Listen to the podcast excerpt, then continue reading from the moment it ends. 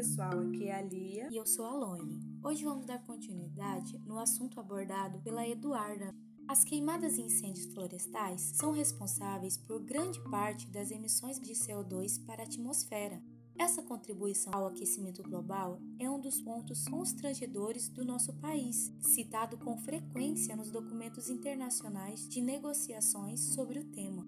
Nos últimos anos, a frequência de incêndios florestais vem aumentando na Amazônia brasileira, como consequência da interação de alguns fatores que eu vou citar agora. O primeiro são os fenômenos naturais, como o clima, a baixa quantidade de chuvas, a umidade relativa do ar baixa e outros fatores, como os ventos mais fortes, que favorecem o início e a propagação de fogo na vegetação. O segundo é o analfabetismo ambiental. Não se tendo a noção das consequências dos atos de degradação ambiental, levam à insensibilidade e à negligência. O terceiro, os incêndios acidentais, como fogueiras mal apagadas, quedas de balões e o mais importante, que é a expansão das áreas rurais.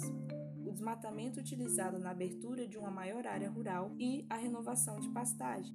Durante a prática das queimadas, a falta de conhecimento das técnicas de prevenção e dos fatores que influenciam o comportamento do fogo termina provocando a perda de controle da queimada. E quais os efeitos sobre a saúde humana? Todos os dados dessa pesquisa foram tirados do Ministério da Saúde e do Instituto Nacional de Pesquisas Espaciais. A fumaça e as fuligens causam e agravam doenças respiratórias como bronquite e asma, provocam dores de cabeça, náuseas, tontura, conjuntivites, irritação da garganta e tosse. A asfixia causada pela inspiração do monóxido de carbono um gás liberado durante as queimadas, também é ocorrente, pois esse componente compete com o oxigênio das hemoglobinas do sangue. Tudo isso em situações consideradas normais. Somando a pandemia de uma doença que mata por comprometimento pulmonar, só agrave a crise sanitária.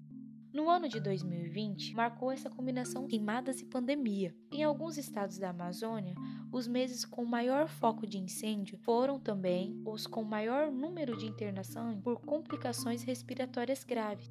Os nove estados da Amazônia Legal registraram mais de 28 mil internações de pessoas com esses quadros entre os meses de agosto e outubro, época da maior parte dos focos de incêndio no bioma, que trazem consigo os efeitos da fumaça e das queimadas na saúde respiratória da população. Cerca de 63% das internações desse tipo foram os casos confirmados de Covid e 23% não tiveram a causa definida. A superlotação do sistema de saúde na região norte, nos períodos de pico da pandemia, podem ter levado também à falta de atendimento de pessoas com problemas respiratórios agravados pelas queimadas. Em 2020, na Amazônia, houve diminuição na quantidade de registros de inalação e nebulização no atendimento ambulatorial em relação ao ano anterior. Os problemas respiratórios causados em razão das queimadas com a pandemia dificultou o atendimento hospitalar devido às semelhanças dos sintomas da Covid com os sintomas em decorrência das queimadas, pois além de dificultar o diagnóstico, também complicou o tratamento, principalmente em regiões com estrutura precária de saúde.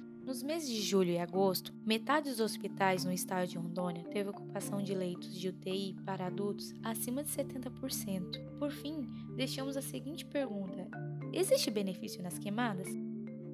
Podemos responder que não, pois no solo podemos destacar a perda da fertilidade devido à redução da quantidade de matéria orgânica que cobre o solo.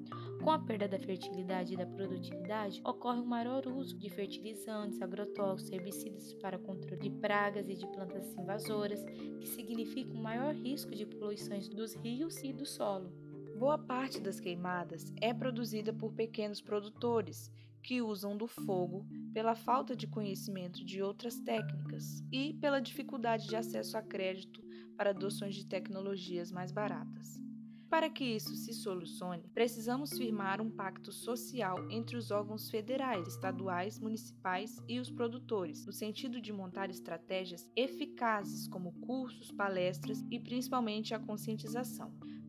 A educação ambiental parece ser um instrumento que poderá dar suporte ao poder público para a sensibilização da população urbana e rural quanto à redução dos alarmantes números de queimas realizados em nosso estado.